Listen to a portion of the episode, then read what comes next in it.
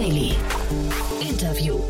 Hallo und herzlich willkommen zurück zu Startup Insider Daily am Mittag. Heute Mittag dreht sich alles um Clementum Capital. Dörte Hirschberg, General Partner bei Clementum Capital, ist zu Gast. Das ist ein neuer Climate Tech Fonds, der auf spätes Seed- und Series A Investitionen in den sechs Sektoren abzielt, die das größte CO2-Reduktionspotenzial aufweisen. Der Name Clementum, der für Climate und Momentum steht, legt seinen Venture Capital Fonds auf, der Millionen von Tonnen an Kohlendioxid-Äquivalenten vermeidet vermeiden und den Übergang Europas in eine nachhaltige Zukunft beschleunigen soll. Hierfür legen sie nun einen Fonds mit 150 Millionen Euro auf für Unternehmen in der Frühphase. Ich wünsche euch viel Spaß mit dem Interview, gleich nach den Verbraucherhinweisen. Bis später. Startup Insider Daily. Interview. Ja, freue mich auch sehr und erstmal Glückwunsch äh, zu eurem Fonds. Das klingt ja spannend. Ja, in der Tat. Also einen neuen Fonds ins Leben zu rufen, ist dann doch schwerer, als man denkt. Wir sind sehr stolz und froh. Äh, seit Ende letzter Woche sind wir wirklich live und können auch das Geld ausgeben.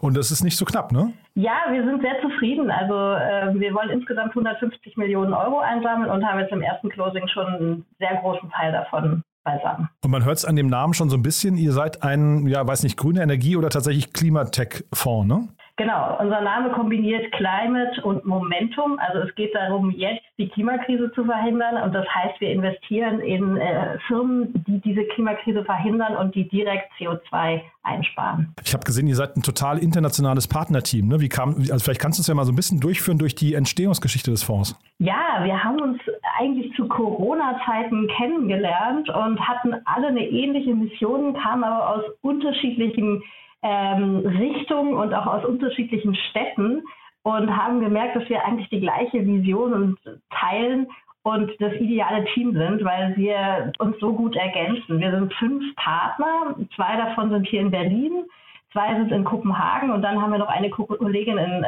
Stockholm.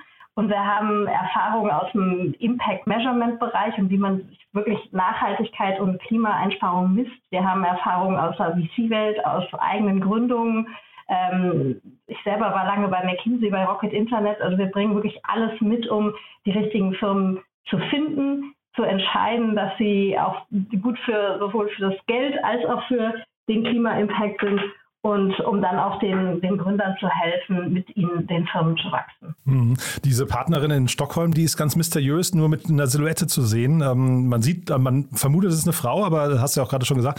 Äh, warum ist das? Also wird die noch aufgedeckt oder habt ihr quasi so ein, so ein Schattenkabinett? Ja, es ist in der Tat so, dass unsere Kollegin dort ähm, erst jetzt nach dem ersten Closing, also Ende letzter Woche, kündigen konnte, ihren derzeitigen Job. Und wir müssen ähm, ihrem Arbeitgeber jetzt noch ein paar Tage Zeit lassen, das auch ähm, intern überall zu kommunizieren, bis sie dann wirklich ähm, auch voll bei uns dabei ist. Aber sie arbeitet schon seit äh, über einem Jahr mit im Team und äh, wird auch bald nach dem Sommer dann announced werden. Und jetzt vielleicht vom Thema her, ich meine, also erstmal ist natürlich jeder, jedes, wahrscheinlich jeder Euro, der in Climate Tech äh, investiert wird, ist ja wahrscheinlich hoch willkommen. Aber man hat immer gesagt, es gab zu wenig Geld. Jetzt hat man das Gefühl, es gibt mehr und mehr Fonds, die sich damit beschäftigen. Warum jetzt ihr? Also wir finden immer noch, dass es zu wenig Geld gibt und wir freuen uns über jeden äh, weiteren Fonds und auch über die anderen tollen Fonds, die es hier zum Beispiel in Berlin gibt. Ähm, warum wir?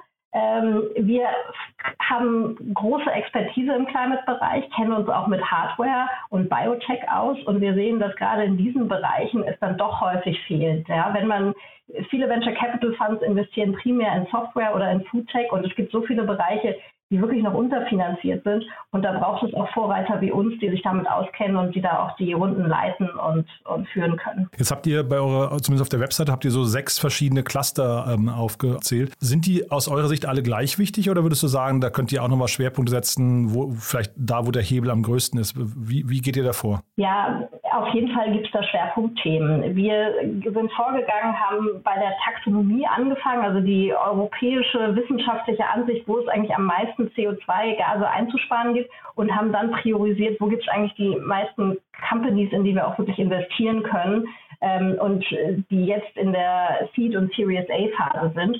Und da entwickeln sich auf jeden Fall Schwerpunktthemen raus. Ganz wichtig ist natürlich ähm, die Energiekrise und der Wandel hin zu erneuerbaren Energien. Aber es geht auch, geht auch um die Bauindustrie, es geht um äh, Ernährung, Landwirtschaft, Ähm, es geht immer wieder um spannende neue Materialien, neue Proteinstrukturen, also alles, was man mit mit Biotechnologie machen könnte. Das sind auf jeden Fall Schwerpunktthemen von. Ich habe so ein bisschen die Sorge, und jetzt bin ich mal gespannt, ich hoffe, du kannst mich beruhigen. Ich habe so ein bisschen die Sorge, dass viele von den äh, Unternehmen, von den äh, Climate Tech-Lösungen einfach nicht schnell genug sein können. Also dass die nicht schnell genug skalieren. Nehmen wir jetzt mal sowas wie NPAL oder wir, wir hatten schon ganz viele Unternehmen hier, wo man denkt, eigentlich eine super Lösung, aber bis die quasi mal die kritische Masse erreichen, da wird es noch so lange dauern, bis dahin ist der Planet eigentlich verbrannt. Und äh, wie siehst du das? Nee, das glaube ich nicht. Ich glaube, wir sind an einem Kipppunkt. Es kommt jetzt was zusammen. Endlich gibt es genug Geld, sowohl von der Privatwirtschaft als auch äh, von den Regierungen. Endlich bewegt sich auch das richtige Talent dahin. Also jahrelang war das ja ein Bereich, wo Leute aus, aus NGOs und Verbänden sich getummelt haben, aber nicht die schlauesten Köpfe äh, der Privatwirtschaft. Und das kommt jetzt zusammen. Wir haben auch einen Exit-Markt, der startet, äh, spannend zu werden. Zum Beispiel sind einige unserer Investoren auch ähm, große Unternehmen, die in uns investiert haben, die das auch, wo wir auch hoffen, dass wir da auch spannende Exit-Potenziale sehen. Denn fast alle großen Unternehmen müssen bis 2030 oder 2040 klimaneutral werden und da werden Startups eine große Rolle spielen. Deshalb sehe ich, dass die Skalierung jetzt äh, ganz, bei einigen Unternehmen auch ganz schnell gehen wird. Mhm. Und wenn du sagst, Investoren ähm, bei den Limited Partners, da sind auch da sind äh, Unternehmen dabei, die dann quasi Exit-Kanäle sind. Heißt das, ihr setzt primär auf B2B-Unternehmen oder auch B2C oder auch ähm, D2C oder wie, wie kann man sich das vorstellen?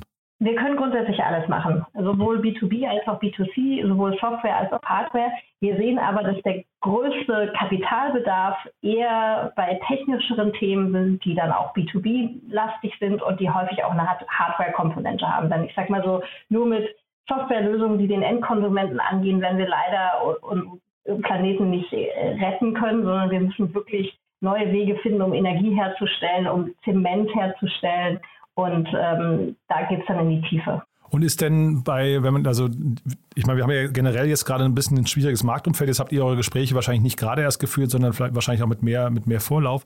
Aber ähm, da kommen jetzt auch zwei Faktoren zusammen. Ne? Einmal der Markt, der, der gerade so ab, ein bisschen abkühlt und zeitgleich aber ein hochbrisantes Thema. Habt ihr gemerkt, dass es für euch schwieriger wurde, den Fund äh, einzusammeln oder war das äh, wegen des Themas einfach hinterher trotzdem relativ einfach? Nee, wir haben das schon gemerkt. Also ähm, wir hatten, haben einige größere Ankerinvestoren, zum Beispiel den Danish Growth Fund, und ähm, die waren im März etwa bereit und da war wirklich alles zusammen. Und das war natürlich ein sehr schwieriger Zeitpunkt, weil da gerade äh, die Ukraine-Krise richtig losging.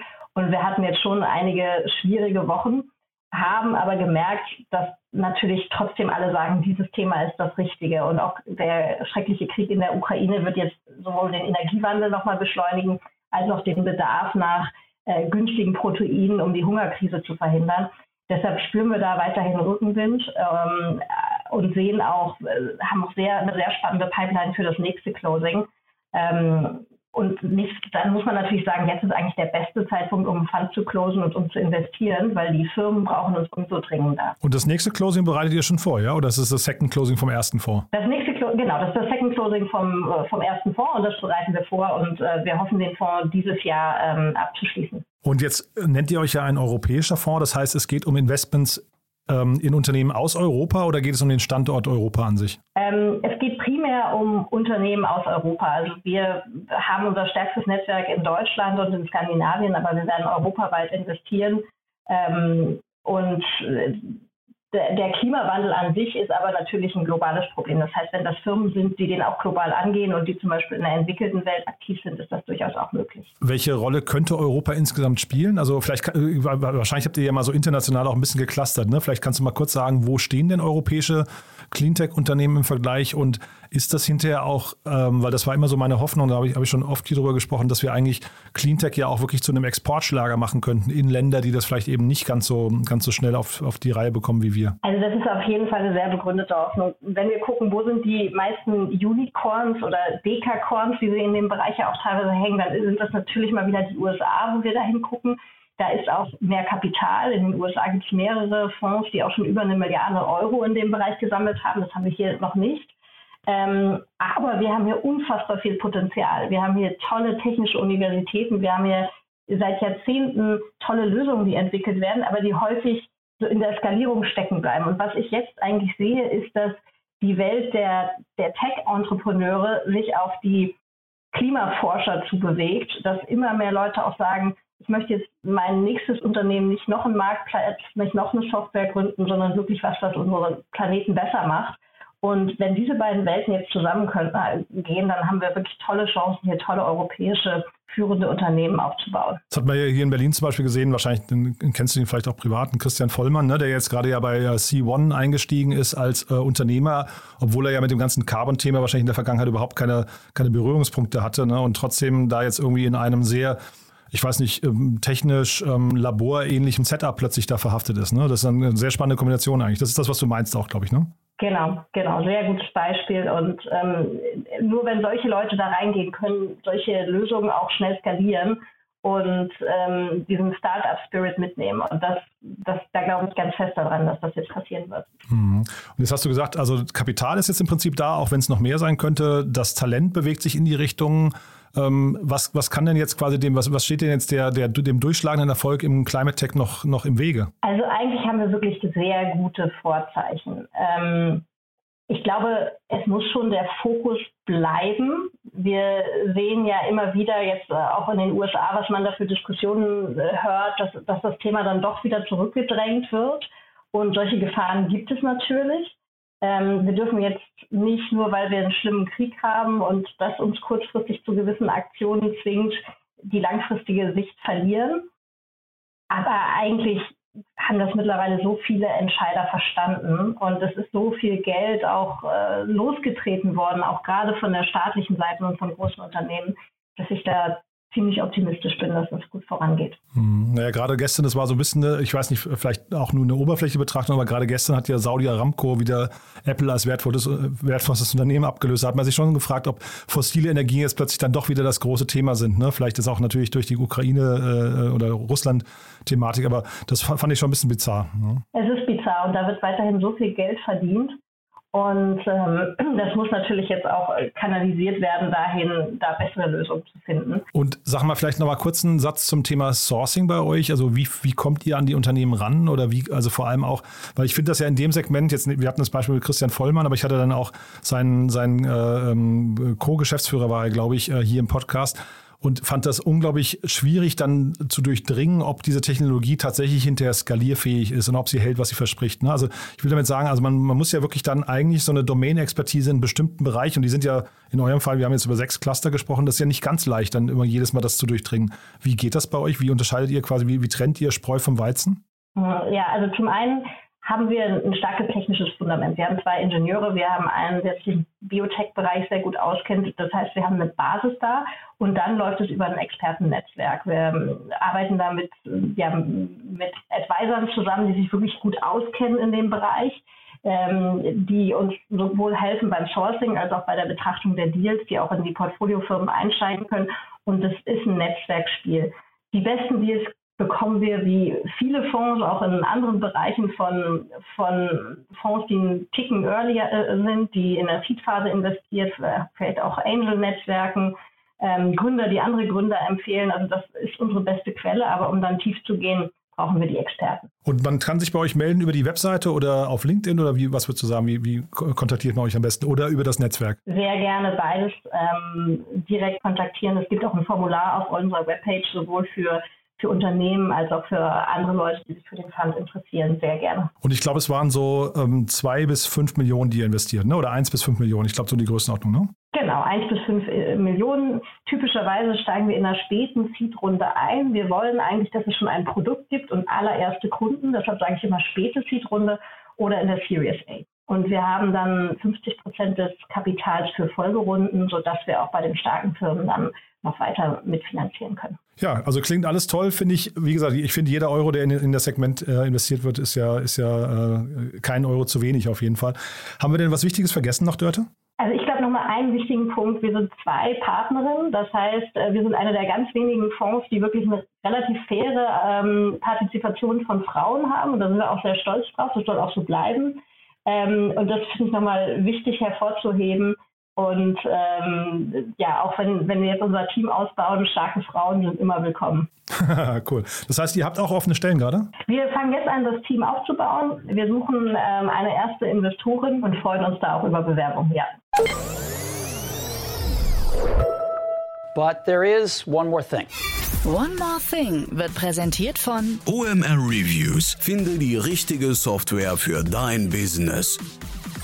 Dörte, fantastisch. Als letzte Frage, wir haben ja eine Kooperation mit OMR Reviews und da bitten wir jeden unserer Gäste nochmal um einen kleinen Geheimtipp und ein Lieblingstool, was sie dauernd benutzen und da bin ich gespannt, was du mitgebracht hast. Ja, wir sind ein Remote First Team und wir nutzen wirklich Airtable für sehr viele Dinge, um uns da auszutauschen und auch um komplexe Zusammenhalte zusammenzubringen. Das meint man oft gar nicht, ne? Airtable ist ja quasi also für viele von außen betrachtet so ein bisschen wie eigentlich Google Sheets, aber das ist noch viel mehr, ne? Hat so viele Datenbankfunktionen auch noch mit dabei, ne? Genau.